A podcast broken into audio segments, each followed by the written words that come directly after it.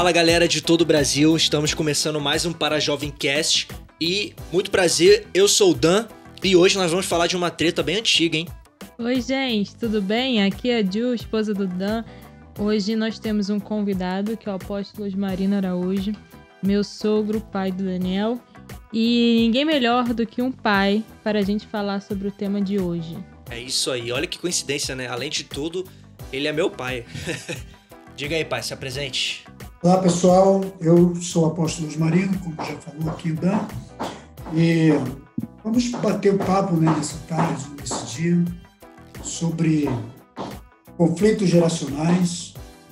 Vamos ver o que, que tem aí. Tá bom? Amém. Pessoal, esse barulho de martelada aí que vocês estão ouvindo é porque tá tendo obra lá na casa do meu pai. Então, não se incomodem, vamos deixar o papo fluir aqui. Amém. Então, pessoal, a gente vai falar sobre conflitos geracionais. O papo vai ser incrível, tenho certeza que vai abençoar a tua vida. É, gostaria de já começar agradecendo a todos vocês que têm mandado as perguntas, as sugestões lá no nosso Instagram da Parajovem, né? Arroba Parajovem. Segue a gente lá no Instagram, você que não segue, mande as sugestões. E também segue as nossas redes sociais da nossa igreja, arroba Igreja Atos 2. Segue lá no Instagram, no Facebook também no YouTube. Nós temos as transmissões online todo domingo, toda quarta-feira dos nossos cultos. Segue lá para você estar tá por dentro do horário, estar tá por dentro de tudo. E vamos começar o nosso papo de hoje. Bom, a gente vem falando sobre esse período complicado, né, de pandemia, nos episódios anteriores a esse podcast. E eu vejo que hoje é uma grande oportunidade, da, como igreja, a gente está revendo algum, alguns tópicos, né?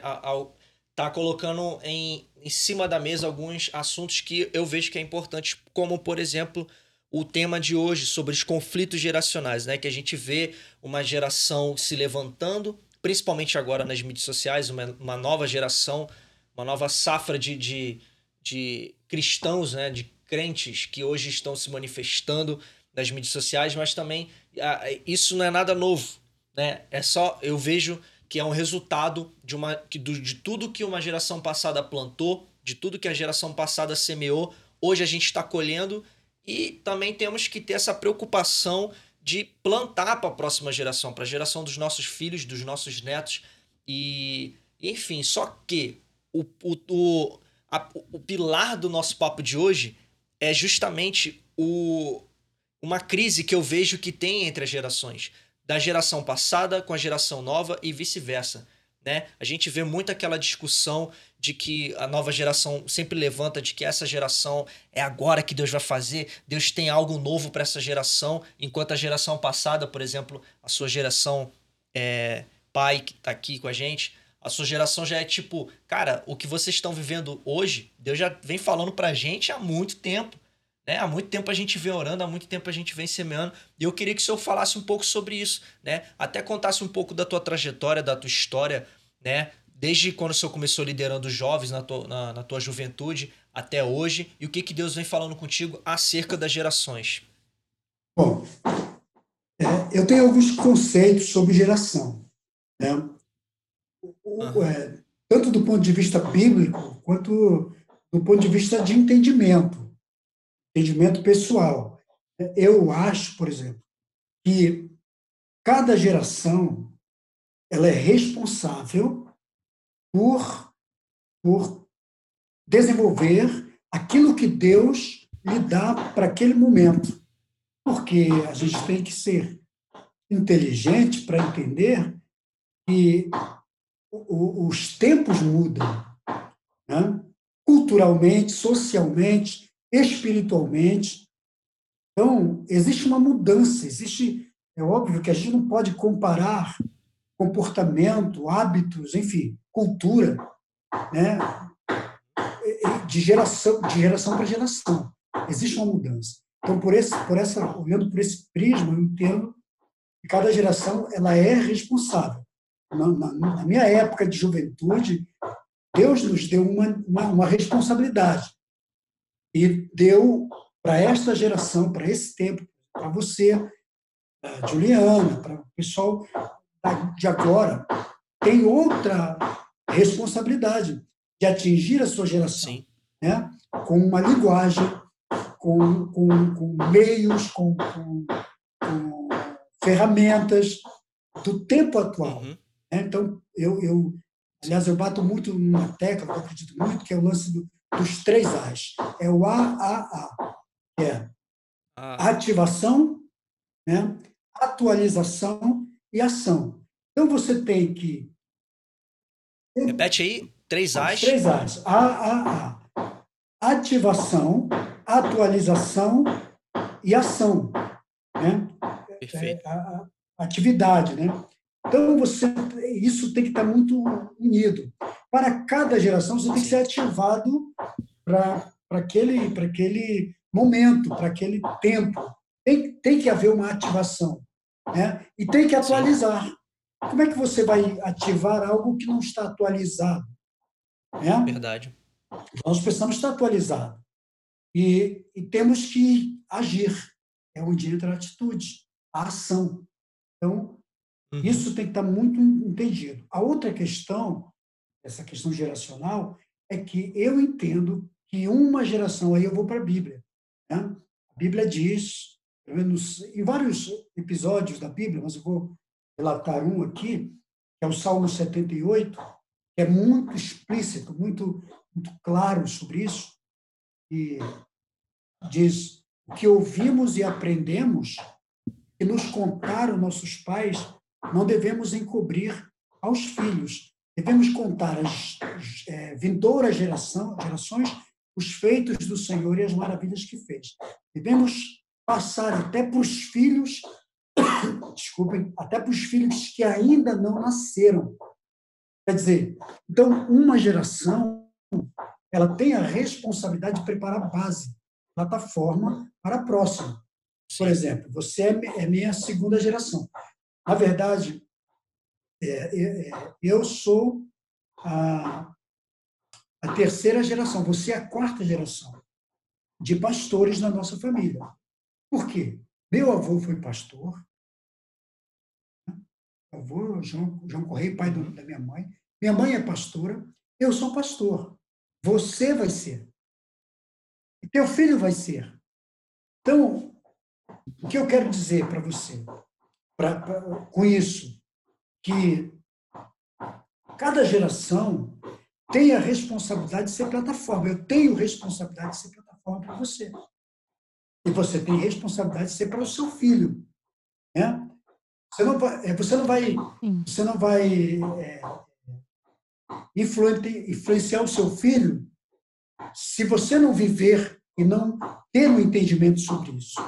Né? Porque hoje eu sei que vai chegar a hora que eu vou sair de cena, mas eu preparei você para dar prosseguimento, para dar continuidade. Isso é importante entender, porque aí cada geração tem responsabilidade de preparar base, construir plataforma para a próxima, né? para que a igreja prossiga, para que o reino é, se expanda na terra, para que o mundo conheça Deus, as pessoas conheçam a Deus, né, se convertam, porque essa é a nossa responsabilidade. Eu entendo isso. É isso, né? Porque, é, porque até porque um, um, conflito que eu vejo entre essas gerações é exatamente isso, né? É, é, uma, é uma falta de entendimento para para entender, né? Uma falta de discernimento para entender que a gente precisa preparar essa, de fato, como o senhor falou, essa base para uma próxima geração. Isso me lembra Provérbios 22, 28, que diz assim: Não remova os marcos antigos que os seus pais colocaram. Às vezes, a, a, a, uma nova geração, quando ela se levanta, né? Eu falo isso por experiência própria. Às vezes a gente tem uma, a gente tem uma, uma mania de achar que do nosso jeito é melhor. Mas os, nossos, mas os nossos pais já estabeleceram marcos, né? Já nos deram pilastras, já no, nos deram base que hoje é, que hoje né, é essa base que a gente usa para que a gente possa levantar um novo movimento, que a gente possa falar de uma maneira de uma maneira nova, né, uma maneira diferente, mas não uma outra maneira, né? Porque aí a gente vê também um outro conflito, que é pegar uma mensagem, né, que foi deixada pelos nossos pais, um, um ensinamento, a gente pega aquilo ali e diz: "Não, isso aqui não funciona, vou fazer do meu jeito". Aí a gente acha que do nosso jeito funciona mais, acaba que a gente se frustra, a gente não obtém sucesso. Por quê? Porque o que na verdade a gente deveria fazer, que é pegar aquela mensagem e passar de uma maneira que a nova geração vai entender, a gente quer mudar 100% a mensagem, né? O que, o que não deveria acontecer. É, é justamente isso que o senhor tem falado. Eu acho que o que paralisa o avanço de qualquer legado, de qualquer chamado, é quando as duas gerações elas competem para saber quem está certo e quem está errado, né? Qual é a maneira certa? A geração anterior vai dizer que na, na época dela fez tal coisa de tal maneira e deu certo. E a, aquela maneira pode não dar certo hoje, mas o que importa é o objetivo, né? Somos gerações diferentes, criados em época, cultura, cidade, tudo diferente, contexto social completamente diferente, né? Hoje a gente tem internet, tem um excesso de informação, que até um certo ponto é positivo e, e no, um outro ponto de vista também é negativo. E se a gente for ficar brigando sobre quem sabe mais, quem sabe menos, quem está mais informado ou não, a gente vai ficar parado, vai se desgastar e vai se frustrar, como o Daniel falou quando na verdade a geração anterior ela tem que manter o legado e, e eu acredito que se esforçar para nos capacitar, como o apóstolo falou, ser plataforma para nós e a gente ser plataforma para os outros. E nós, como geração atual, porque eu acredito que nós não somos a igreja do futuro, nós somos a igreja de hoje. Os nossos filhos é. serão a igreja do futuro, né? Então, nós hoje precisamos olhar para a geração anterior, nos inspirarmos, olhar para o chamado, olhar para os princípios, porque o legado e os princípios eles não mudam, a Bíblia não muda, é sempre o mesmo. A maneira que a gente faz para alcançar sucesso, né, no nosso chamado, naquilo que Deus colocou, é individual, é pessoal, é temporal. Mas o propósito, ele permanece para sempre, porque Deus é assim, ele é o mesmo ontem, hoje e sempre. Então eu acredito que é isso, são uma geração tem que olhar para outra e enxergar que as duas têm o que acrescentar. E eu posso aprender com a geração antiga, a geração antiga pode aprender com a geração atual. E se dos dois lados a gente tiver humildade de se ouvir, de se respeitar e, e de entender que os dois lados têm o que somar, a gente vai avançar. Então, é isso aí. É, por exemplo, a Bíblia diz que, como, como Daniel mencionou, a gente não pode mudar as, os marcos antigos. Os marcos antigos são os legados. É, eu, eu entendo, por exemplo, eu me converti aos 15 anos, dos 14 em diante. E eu aprendi muito lendo a história da, de uma mulher que foi a fundadora da igreja que eu me converti, onde eu me converti. A Inês Semple McPherson, que foi a fundadora da igreja do Evangelho Quadrangular. Então, eu entendo que isso, sei lá, quase 100 anos depois da fundação da igreja. Então, o que eu, eu, que eu acho que não pode acontecer é de uma geração achar que inventou a roda.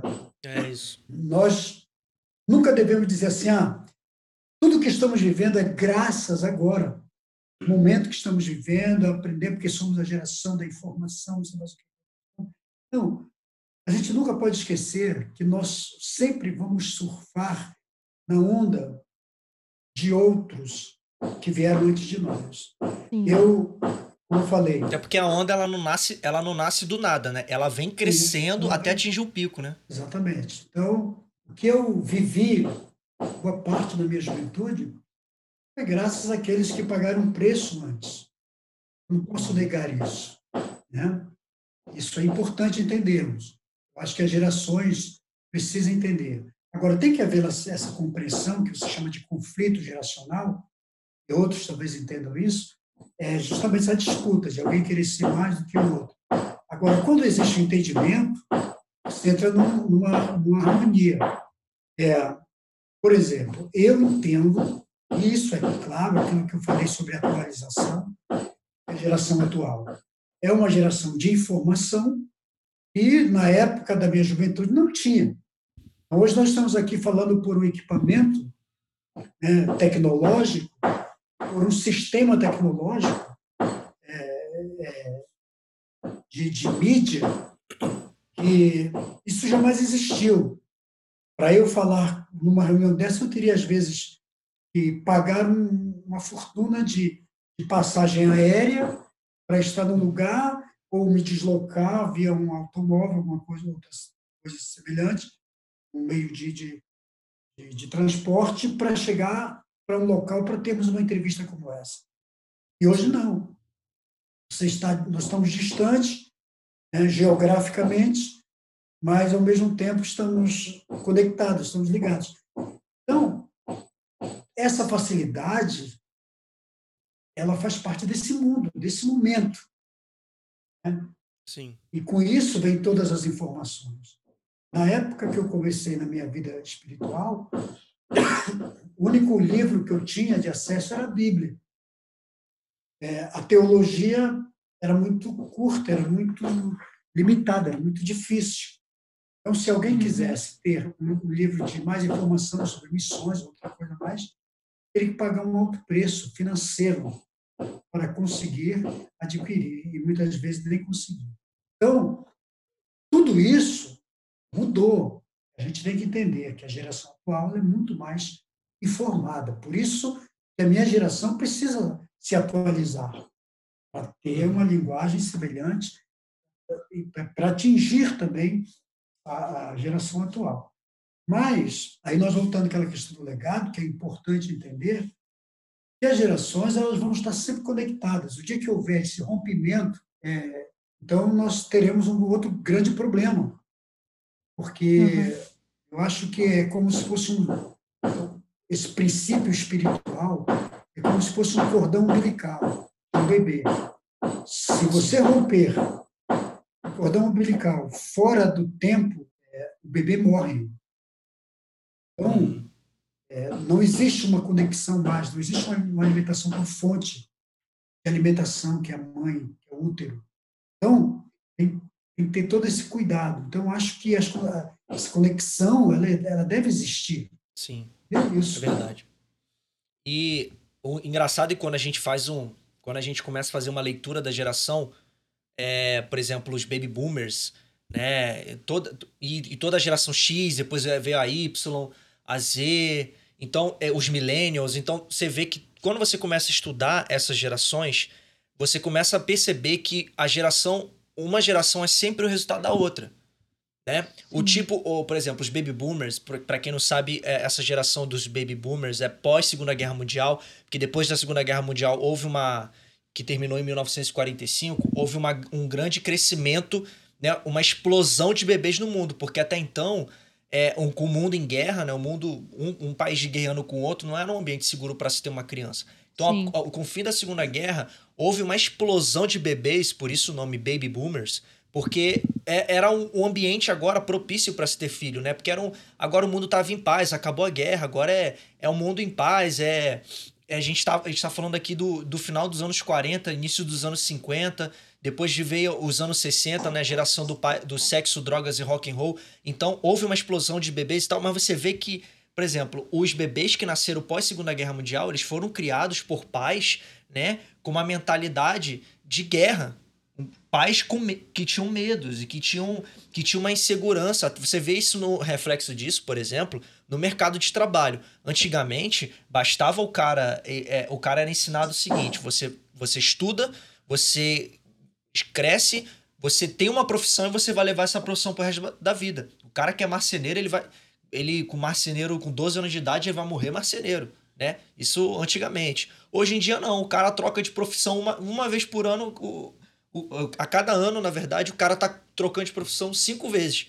O cara começa como marceneiro, mas depois ah, vou virar pedreiro, aí depois ah, eu vou fazer um cursinho aqui, vou vou me especializar e vou virar técnico de informática. E o cara vai em um ano o cara consegue trocar de, de profissão, às vezes uma profissão valoriza mais do que a outra, né? E o cara tem essa opção de, de, de desagarrar de uma coisa e para outra. Então a gente vê que um, uma geração ela é um reflexo da criação de outra. E justamente isso que o senhor falou do legado, é importante a gente também entender que a próxima geração, você que está ouvindo a gente, a, a geração dos teus filhos, dos teus netos, eles vão ser um reflexo da mentalidade da tua geração. O que, que você tem para deixar para a próxima geração é o que eles vão colher. Né? O que você está hum. plantando hoje, eles vão semear amanhã. E, por exemplo, pai, o que, que eu queria te perguntar hoje? Como que tu vê isso? Né? Qual o panorama que o senhor consegue enxergar desse, dessa semeadura, né? Dessa, desse ciclo de gerações. O que uma geração faz, a outra tá, tá repetindo os erros ou tá fazendo diferente? Como que você, você enxerga essa, essa resposta de geração para geração? Olha, eu, eu, vejo, eu vejo como, como é, olhando do ponto de vista do aprendizado, por exemplo, existem cinco formas de você aperfeiçoar o aprendizado para tudo que você quiser na vida, para tudo que você quer construir.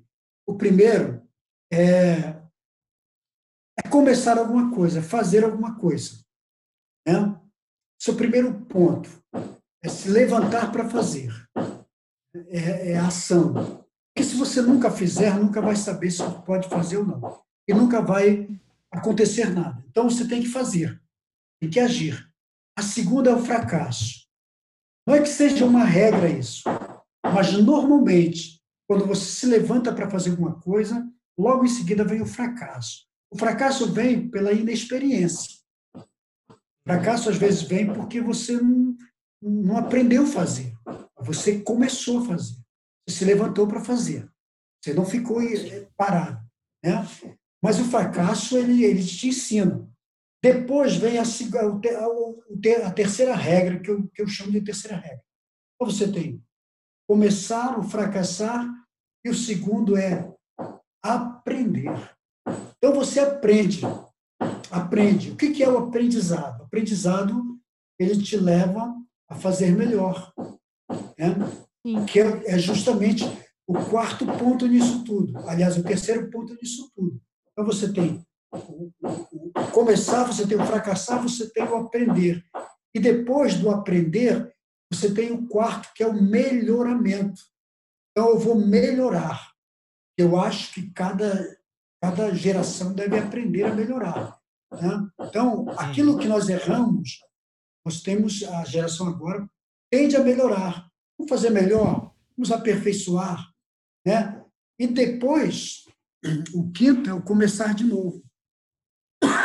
Temos sempre que estar preparados para começar, recomeçar o que não deu certo. Então, eu, eu melhoro, eu melhoro, nós estamos aqui melhorando, estamos falando hoje, né? Antigamente você usava um telefone, que era só o telefone com fio, depois foi para o celular, o móvel, Agora, eu já estou falando com você aqui com um programa de computação, de computador, um programa tecnológico. Não estou mais nem no celular, estou falando de um computador com você. Isso é melhoramento. Né? Sim. Então, eu trago isso para a vida espiritual, esse lado cultural, enfim. Eu creio que essa geração está melhorando o que nós deixamos é, a desejar ou não tínhamos ferramentas suficientes para melhorar. Tínhamos Sim. como fazer bem, fazer melhor. Então, a nossa geração, a geração atual, ela pode melhorar, ela pode mudar consideravelmente, é, porque nós estamos, essa geração está anos-luz na frente da, da, da, do, do, do, quando eu comecei meu ministério, em 1980, por exemplo. Então, uhum. é, de 1980 para cá, houve uma mudança muito grande. Então, essa geração pode fazer. Agora, essa geração pode começar de novo.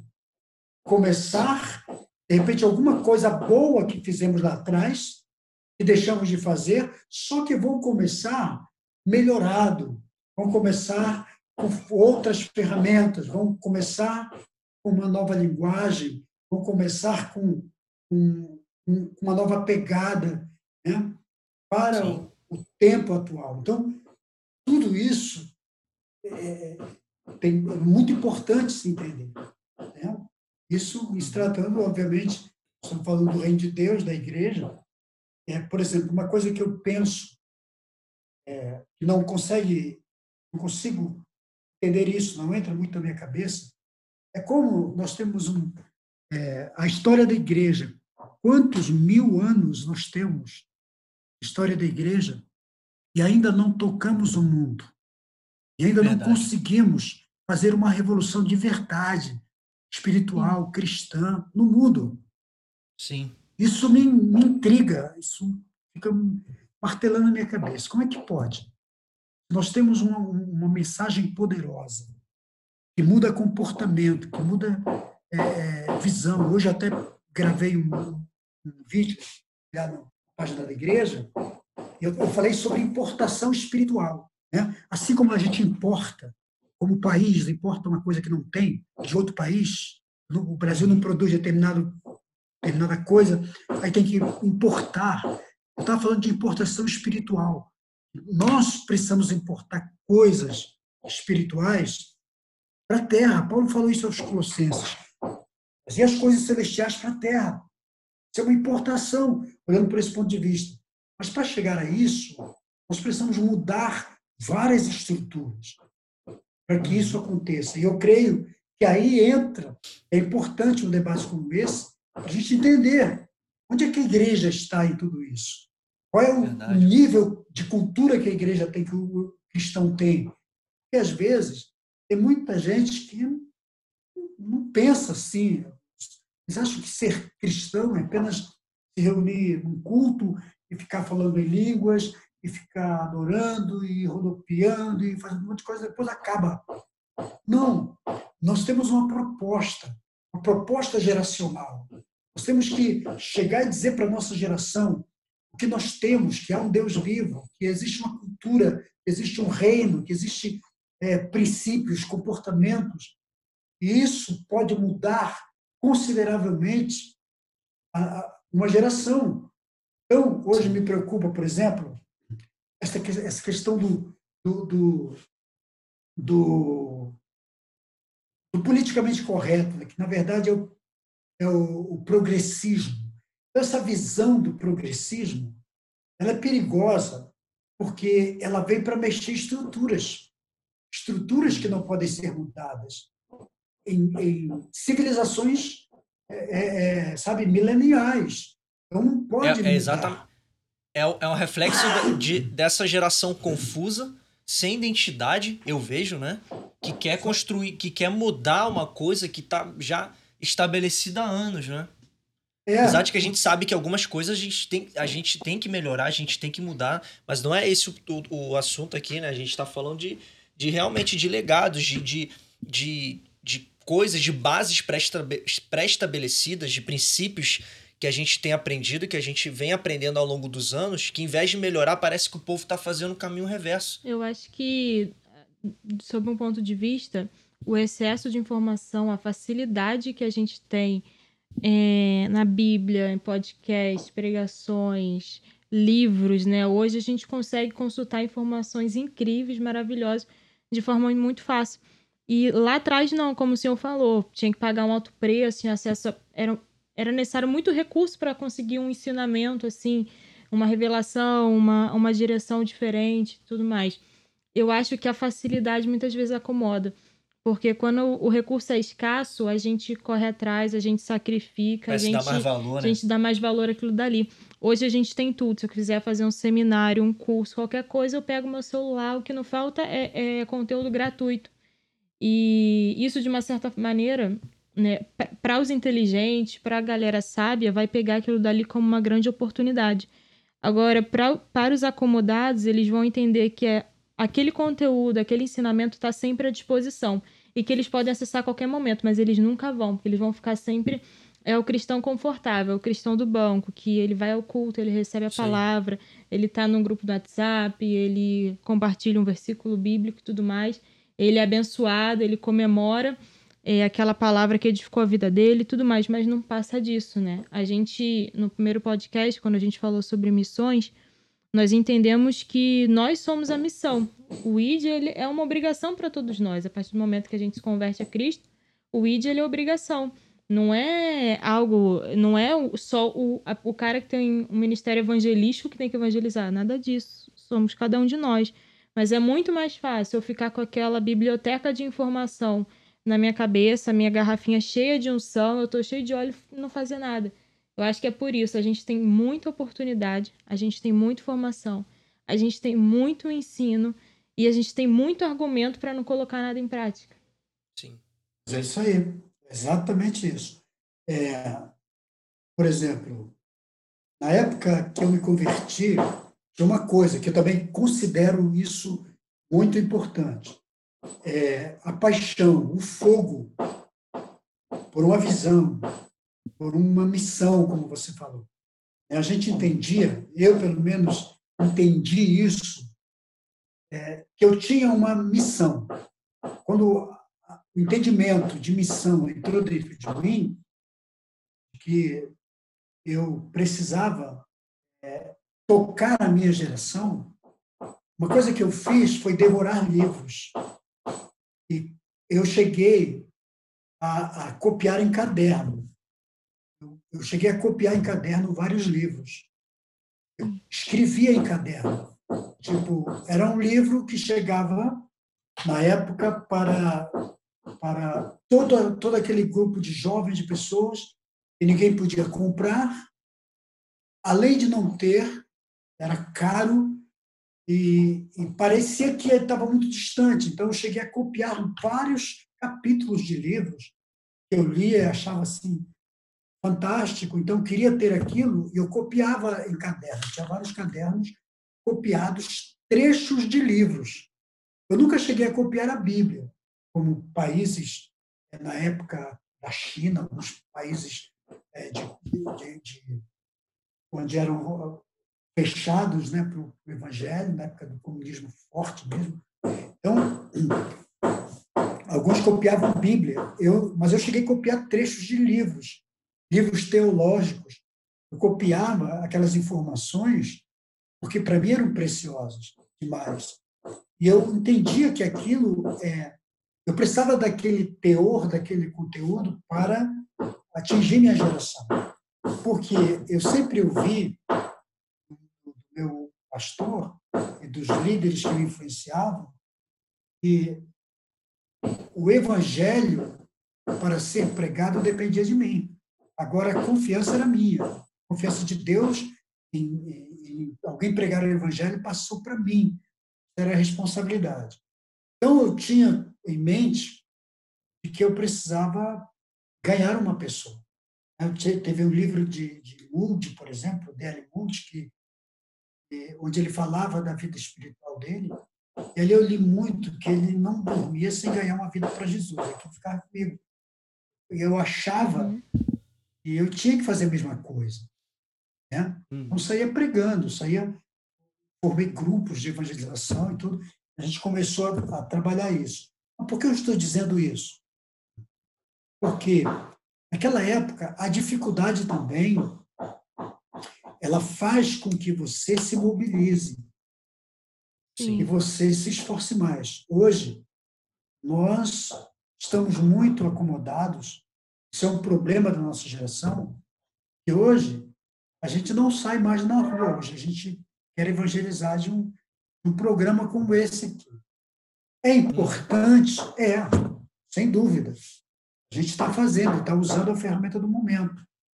Mas eu vejo que tudo isso pode se tornar um problema na, na velocidade da pregação do Evangelho e no, e, e, e no resultado mais autêntico.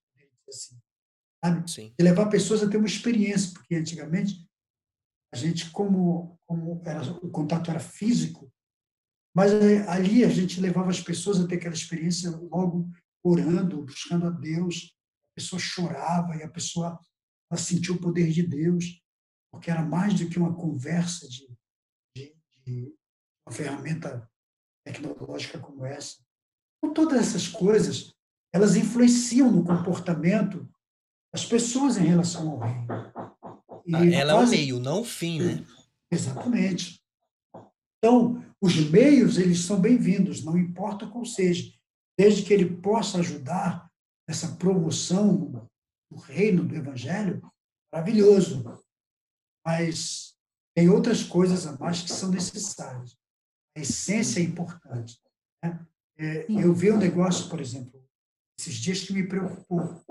Me parece que alguém fez uma ordenação de alguém por por uma, uma videoconferência. Conferência. Isso é perigoso. Ordenação é, pastoral, essas coisas? É, ministerial. Ministerial, né? É.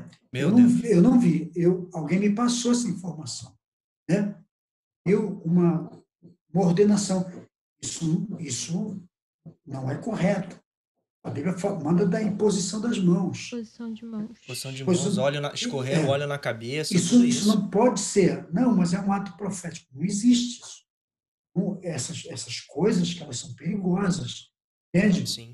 Para, para, para, para formar uma geração, uma geração é, é, sem legitimidade, uma geração sem estrutura, uma geração sem, sem, sem força, sem autoridade, inclusive porque o diabo ele é verdadeiro, o reino das trevas é verdadeiro, ele cobra. Ele vem para cima, não que ele cobre no sentido de ser obrigação dele, mas ele vem é, para uma pessoa que de repente recebeu uma ordenação dessa, ele vem com todo o, o argumento dele, sabe, forte, uhum. e até para comprometer o futuro de um ministério desse. Isso é perigoso. Mas uhum. nós, é, se podemos falar, se podemos é, expor essas coisas, dizer, abrir a nossa boca, né? É, Sim. temos que fazer. O profeta Isaías, num dos seus capítulos, ele diz: clama a plenos pulmões, abre a sua boca e fala. Fala a verdade, fala a palavra. Né? Então, Isso. Isso nós precisamos fazer. É verdade. E o que que, no, no, no teu ponto de vista, pai, como o senhor, o senhor se converteu na década de 80, né? O senhor tinha quantos anos? 18 anos, né? 14? Não, eu, eu, na verdade, fui, comecei para a igreja em 1978, 79. Uhum. 78 para 79 comecei a, a, frequentar a igreja com minha mãe. Mas me converti mesmo em, em 1980 né? Converti aos 15 anos. Quando foi? Mas eu, eu me converti num tempo em que, em que era muito escasso ter um, pregador do evangelho, por exemplo. E, uhum. Então, prova que o meu primeiro o pastor, aliás, o primeiro foi o que Deus ganhou para Jesus, que meu tio até hoje está vivo, meu tio pastor Mário Fernandes, que é um homem de Deus, uma pessoa que ama assim, de coração, um homem que pagou um preço, ganhou toda a minha família para Jesus. Começou a igreja na casa da minha mãe. Nós temos é, umas duas igrejas em Manaus começaram na nossa casa, depois passou para a casa da minha sogra, terreno que minha sogra doou.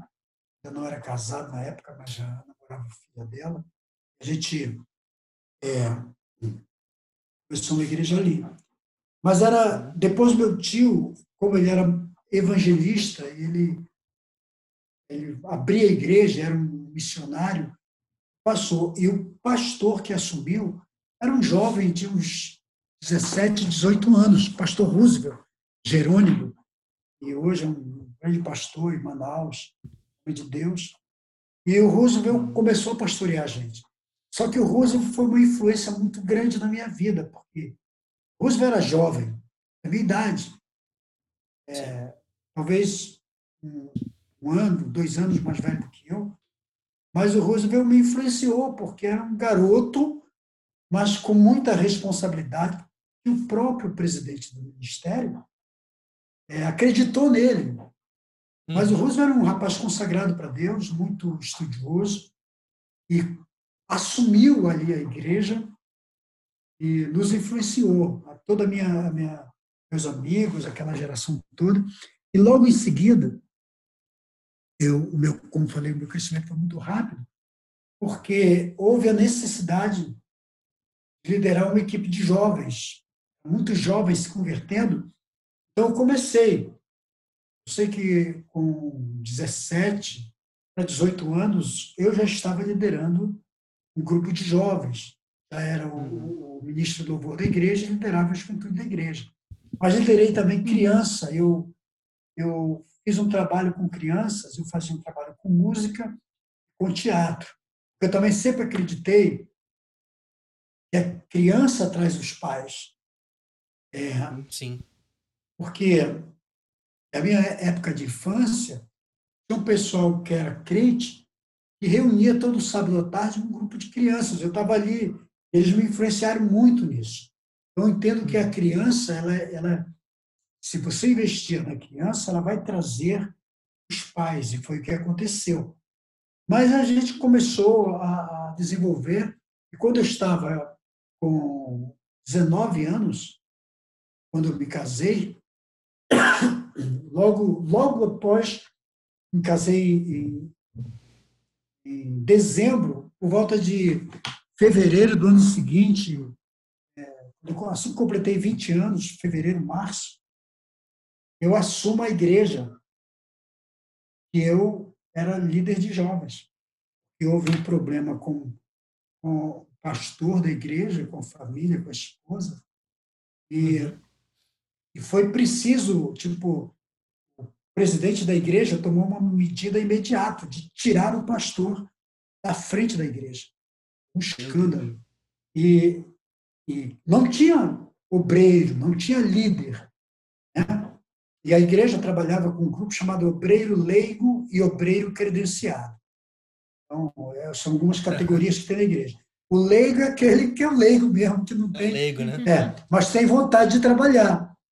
E o credenciado é o que já tinha um, um, cursozinho teológico, mas muito básico, e hoje é aquele que a gente faz em consolidação do novo convertido. Essa era a teologia naquela época. Então, é, eu era um obreiro leigo. Então, mas eu era o líder dos jovens. Ele disse, olha, me chamou, o superintendente da igreja me chamou e disse, olha, eu preciso, vou ter que tirar o pastor, eu não tenho outra pessoa para assumir a igreja, então você vai ter que assumir. Eu fiquei, meu Deus, o que, que eu foi faço? Foi, né? É, tinha 20 anos, recém-casado, três meses de casado, dois meses, sei lá. Então, Caramba. assumimos, a igreja interinamente, ali um tempo, né? e uhum. só que depois ele arrumou outro pastor para substituir, e foi quando ele chegou para mim e falou, ó, superintendente, falou, é, eu vejo que você é um, é um pastor, você é um líder, e vou te dar uma outra missão, vou te levar para outro bairro, só que você vai começar uma igreja. Ele me deu uma lista foi engraçado que ele me deu uma lista com nove pessoas. E quando ele disse, olha, vá atrás dessas pessoas. Uhum. E quando eu cheguei, ele me deu o nome de um irmão, conhecia o endereço de todo mundo. Eu fui atrás desse irmão, o irmão Francisco. Quando cheguei com o irmão Francisco, que era diácono de uma outra congregação, o Francisco tinha realmente a relação. E o mais novo tinha 75 anos. Você tem uma ideia. Só tinha um homem que era o irmão Luiz. E o restante era 74, 75, 79, 80 anos. Eu sei que a gente Caramba. foi atrás, conseguimos num bairro chamado Redenção, em Manaus. Quando chegamos lá, o terreno da igreja era no meio de, uma, de um matagal, não tinha nenhuma casa perto. Tivemos que abrir caminho, derrubar as árvores, fazer. Foi, foi uma aventura. Mas era o que a gente tinha na época. Entende? Então, é, essa era a paixão que a gente tinha pelo Evangelho. E fiquei ali dois anos no trabalho, a coisa funcionou, ganhamos mais pessoas, entregamos a igreja com mais de 40 pessoas. E dois anos depois, a metade da igreja está construída. E Deus honrou. Mas o que eu falo, o que, eu digo aqui, que é, a, aquela época para essa tem toda essa diferença, né? Uhum. De, de condição, de, de, de meios, de recursos que essa geração, aquela geração não tinha, mas essa geração tem, inclusive financeiro, né? Sim, Nós podemos é fazer verdade. muitas coisas, graças a Deus. Então, eu acho que hoje tem mais é que aproveitar tudo isso essa geração tem que abraçar mesmo, tem que entender que é uma oportunidade de Deus, tem que, tem que ir, tem que construir, tem que conquistar, né? E que Deus nos dê graça e, e mais ânimo para esse povo todo para a gente ir em frente. Engraçado que a gente vendo isso, te vê como as gerações elas mudam bastante, né? Porque no, botando para a realidade de hoje, eu não sei se eu encararia uma missão dessa, por exemplo, de de um pastor chegar para mim e falar: olha aqui, ó, toma aqui uma lista de nove pessoas, te vira nos 30 aí. Tem um cara de 75 anos que conhece todo mundo, cola com ele para ele te ajudar a arrebanhar o povo. É uma situação complicada, mas são desafios que eu vejo que. Eu não sei se tu percebe isso, mas eu acho que esse, esses desafios que faltam nessa geração, né? Um desafio assim do, do. Claro que a gente tem, tem desafios hoje completamente diferentes, as realidades elas mudam, é, isso é inevitável. Mas o, o senhor acha é, que falta algo mais desafiador para essa geração, para fazer com que essa geração ela saia desse comodismo que a gente tá, né? É inevitável a gente é, é, impossível a gente dizer que não tá, porque a gente está, a nossa geração ela é muito mais acomodada, né? Mas eu acho que ainda falta esse desafio para sacudir o crente de hoje em dia, principalmente os jovens de, de entre 25, 30, 40 anos, por exemplo. É, eu acho que a facilidade, facilidade das coisas, né?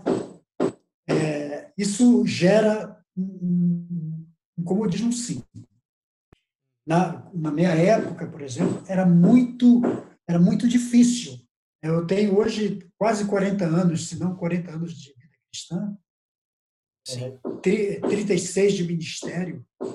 É, eu entendo que na, na, na época a gente não tinha facilidade toda, até econômica, financeiramente, era difícil. Financeiramente, a gente vivia literalmente do milagre. Uhum. É, tipo, é, eu, tenho, eu tenho que orar, tenho que orar muito para um recurso financeiro entrar, para Deus tocar no coração de alguém, para que eu pudesse. Eu trabalhei muito no interior do Amazonas, eu fui muito voltado para missões. Na, minha esposa, na época, é, trabalhamos com Jocum, trabalhamos com, com, com missões entre os ribeirinhos. Então, é, na, naquela época, a gente precisava muito de recurso, por exemplo, para pagar uma passagem de barco, para a gente ir para determinado local pregar o evangelho no final de semana, uma região onde não tinha igreja. Né? Sim. Então, a gente orava, a gente orava e jejuava para que Deus tocasse no coração de pessoas para enviar o recurso, porque eram todos jovens, jovens não tinham dinheiro, não trabalhavam. Muitos jovens não tinham, os pais mal ganhavam para comida, para se nutrir, para se sustentar. É, isso é importante falar, né? Então, a gente tinha que orar para o milagre entrar, o milagre financeiro entrar. E, uhum. Então, a gente vivia disso. Né?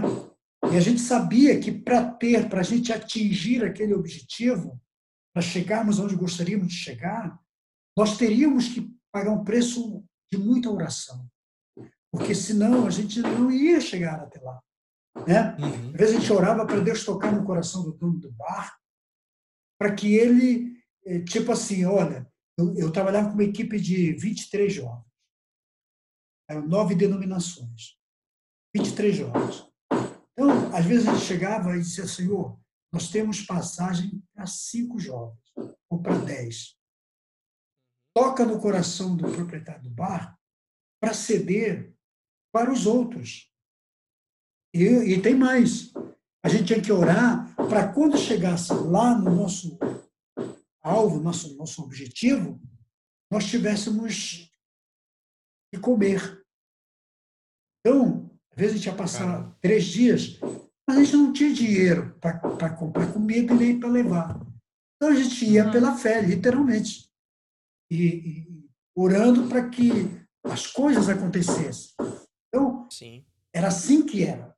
Então, hoje, a nossa geração atual está mais acomodada porque você vai, você bota numa conta aí, numa rede social, gente, eu preciso fazer uma viagem para missões, então não sei o quê, vou precisar você pode, daqui a pouco todo mundo manda ofertinha daqui dali, rapidinho. Você tem. Sim. Ou faz um apelo na igreja, a pessoa manda um negócio daqui, outro dali, e todo mundo vai se, se ajudando e vai contribuindo. Essa facilidade nós temos. Mas isso também leva ao comodismo.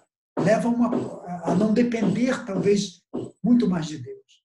E hum. coisa que, quando você vê, lê a Bíblia, por exemplo, na época da, da, igreja primitiva, os irmãos viviam isso.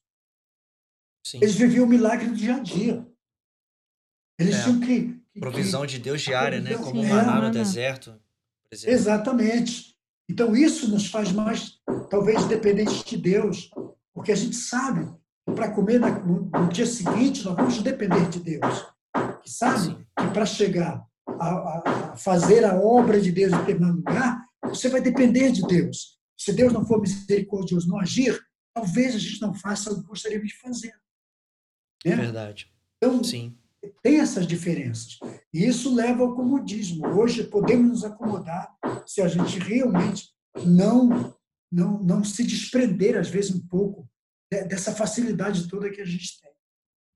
Por exemplo, eu, eu andava a pé, minha família, é, minha mãe, meus irmãos, nós íamos a pé, nós andávamos, sei lá, é, é, não sei se você lembra, você é de Manaus, nós saímos do bairro do São Francisco e íamos para Cachoeirinha, perto lá onde tua mãe mora. Meu Deus.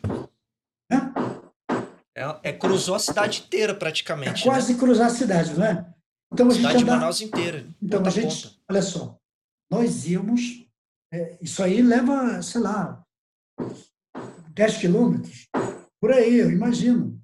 Até ou, mais. Ou até mais, não sei. Nós andávamos de manhã, todo domingo, para ir à escola bíblica dominical, na igreja, e voltávamos para casa, almoçávamos e às vezes nós íamos à noite. Caramba. Uhum, é. E hoje a pessoa reclama quando tem que ir pro culto às 6 horas, dá 9 horas da noite, meu Deus, o culto não acaba, o apóstolo tá pregando muito. É, você pega um, não sabe, é, cara. Pede um Uber, tá na tua porta rapidinho, né? um irmão dá carona pro outro. Amigo, é isso aí. Então, essas coisas, esses, esses, essas diferenças das gerações tiveram, né? Tem, existe uhum. até hoje. Então, eu acho que essa geração atual tem que aproveitar toda a né? facilidade, todo o recurso, toda a bênção que Deus colocou nas nossas mãos para conquistar o reino de Deus, para atingir o máximo de povo, de pessoas que pudermos atingir esse tempo. É, é, é, mais, é mais rápido até. É menos, é, são 3 quilômetros aproximadamente. 3 quilômetros. Mas mesmo assim é, é, é ossada, porque para quem é. não sabe, Manaus também é um calor, meu irmão, que tu andar, tu andar 100 metros parece estar tá andando um quilômetro. Então, é complicado mesmo. Então, são esses desafios que a, essa nova geração ela não tem.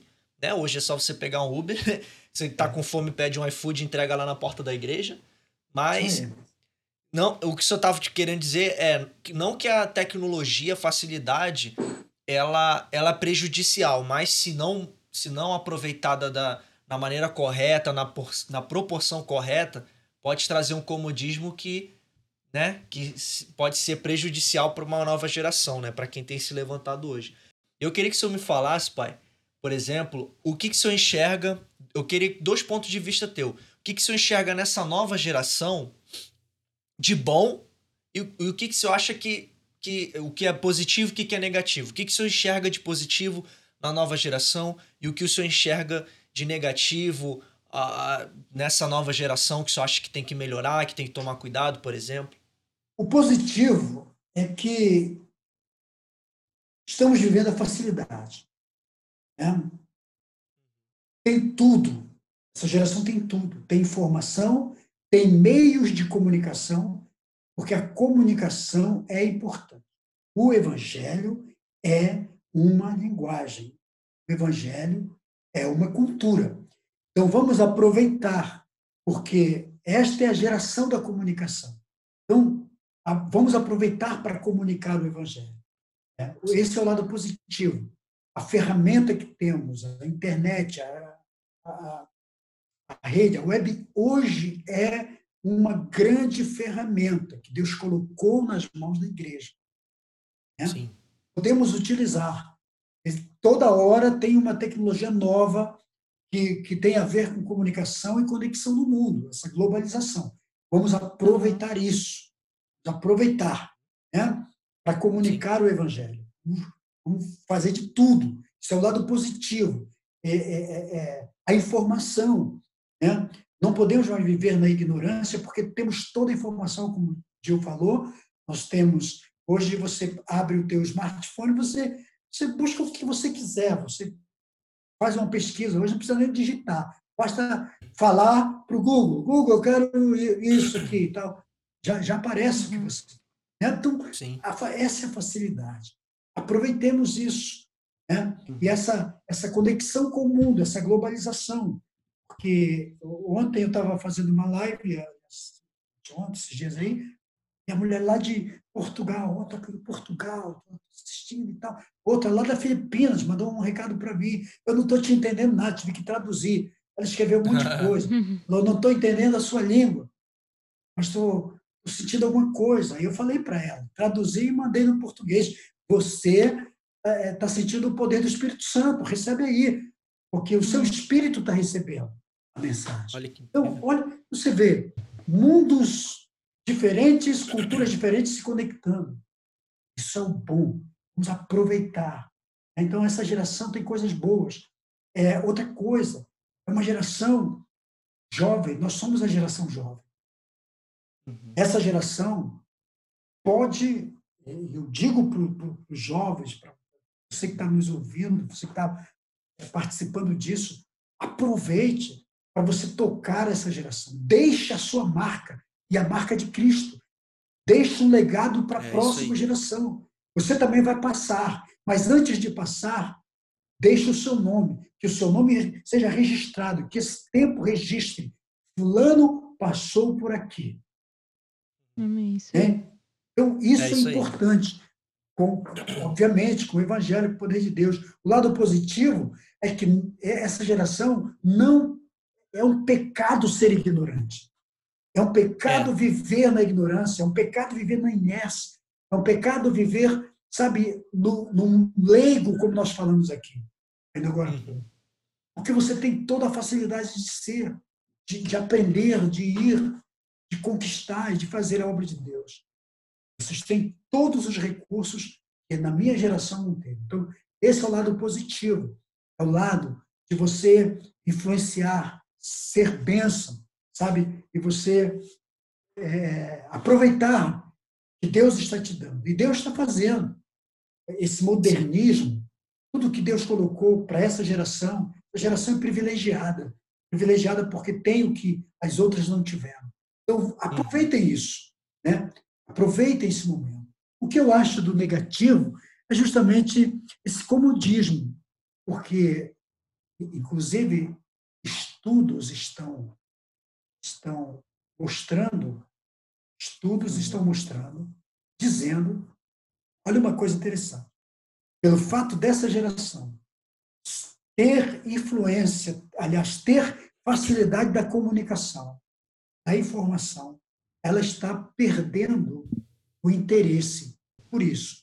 Então, a nova geração, a, a geração do, da minha netinha que nasceu há dois meses atrás, a geração dos teus filhos, do teu filho, do filho de vocês, é chamada de geração alfa, porque nós estamos vivendo a última geração, geração Z.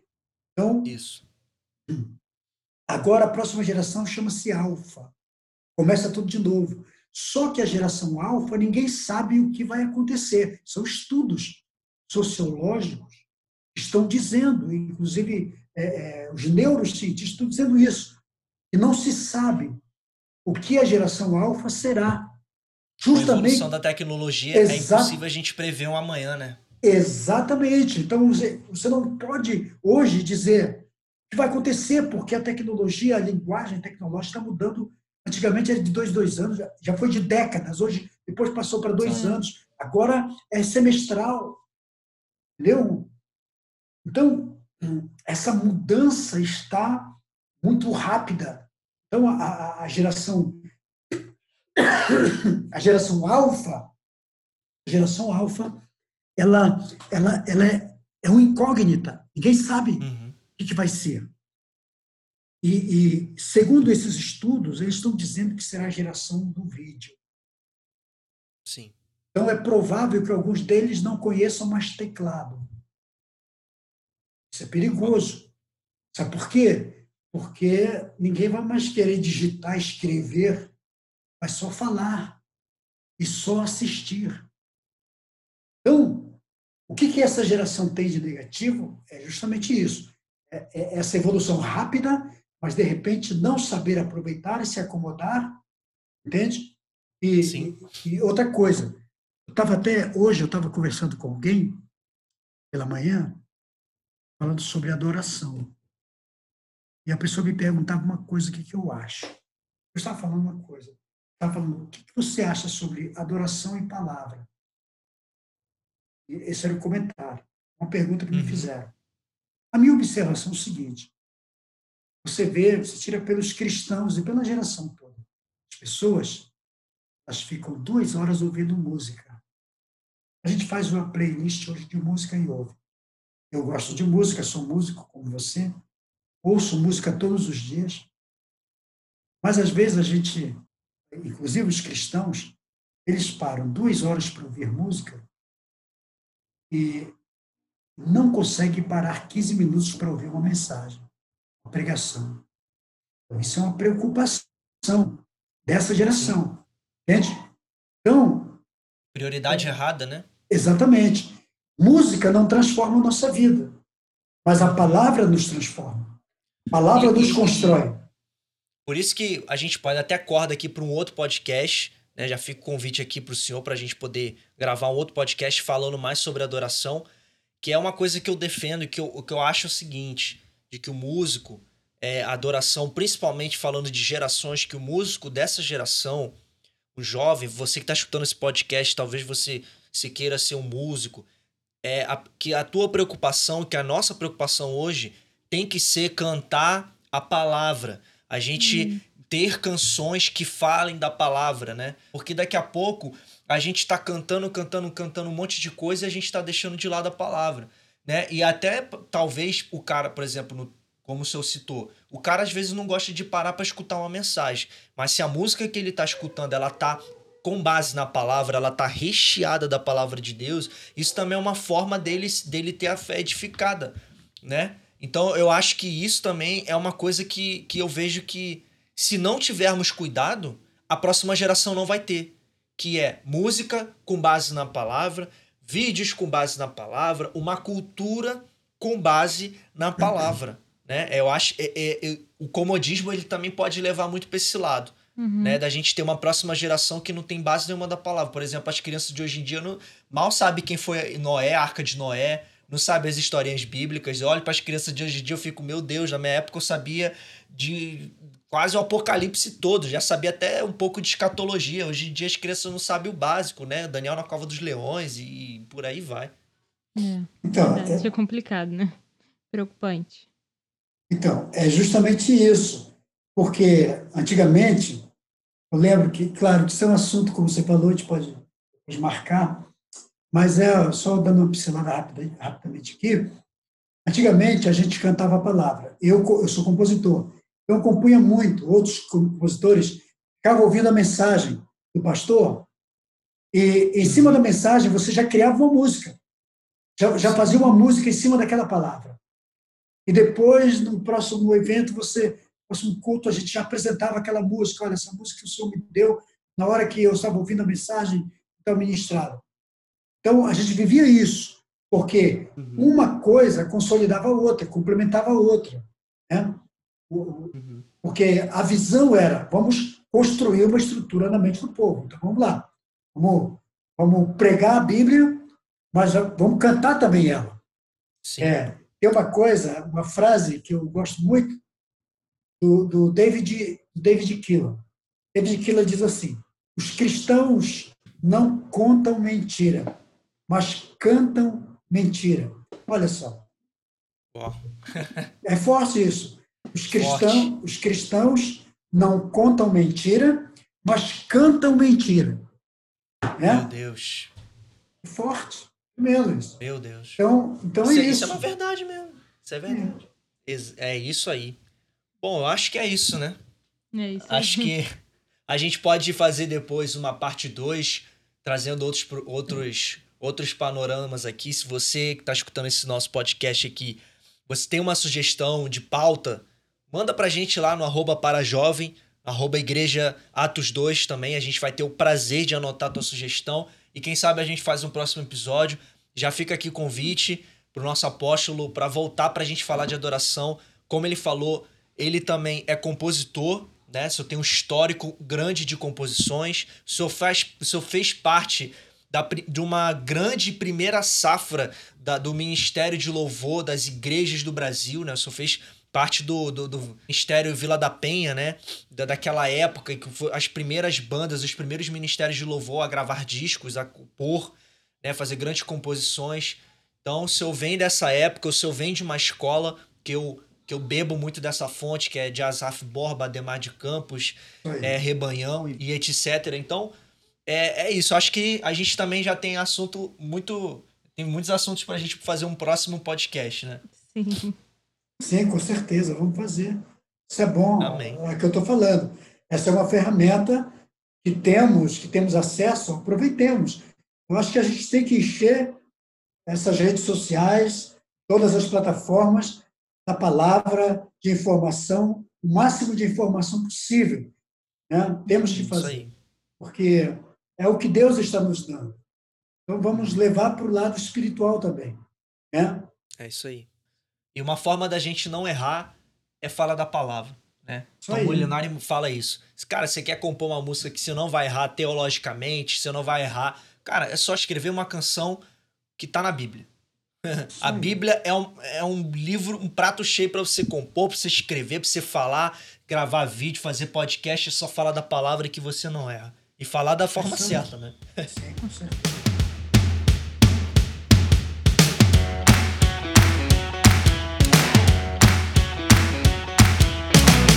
gostaria de agradecer aqui nosso apóstolo Osmarino Araújo. Segue ele também nas redes sociais. Dá tuas redes sociais aí, pai, para o povo possa te seguir no Instagram, Facebook, Twitter. É, no Facebook é Osmarino Araújo. No Instagram, ap.osmarino Araújo. E no Twitter, também estou todo dia no Twitter, Osmarino Araújo, você me encontra lá no Instagram. E também tem uma novidade que eu estou querendo já a partir desta semana. Nós devemos começar um canal no YouTube com pequenas reflexões, pequenas meditações, a palavra, tipo, quatro minutos. Né? E, então vai ser bom também para a gente Legal. passar a ideia né, da revelação que temos da palavra de Deus. Né? Amém. Então, em breve, é vamos estar aí com o canal no YouTube, se Deus quiser. E valeu, Amém. né, por esse tempo. Deus abençoe a todos, Deus abençoe vocês, o ministério de vocês, para jovem, que é uma, que eu entendo que é uma proposta de Deus para tocar essa geração, para influenciar os jovens dessa geração. É, é, é bom demais. Parabéns por, pela ideia, né, Amém. projeto. Amém. Obrigado. Amém. Amém. Com certeza. Obrigado, Pai, pelo teu tempo, por dispor aí para a gente estar gravando. Isso vai voltar, ainda vai. Com certeza isso vai ser figurinha carimbada aqui nesse podcast. Essa sempre vai. Sempre que puder, isso vai aparecer por aqui pra gente estar tá falando de vários assuntos. É isso aí, galera. Muito obrigado por você que ficou nesse podcast até aqui. Muito obrigado pela tua participação, pai. Obrigado pela Juliana também. Obrigado a você que escutou até, até aqui, né? Deus abençoe a tua vida e a gente se vê na próxima semana. É isso aí, galera. Valeu!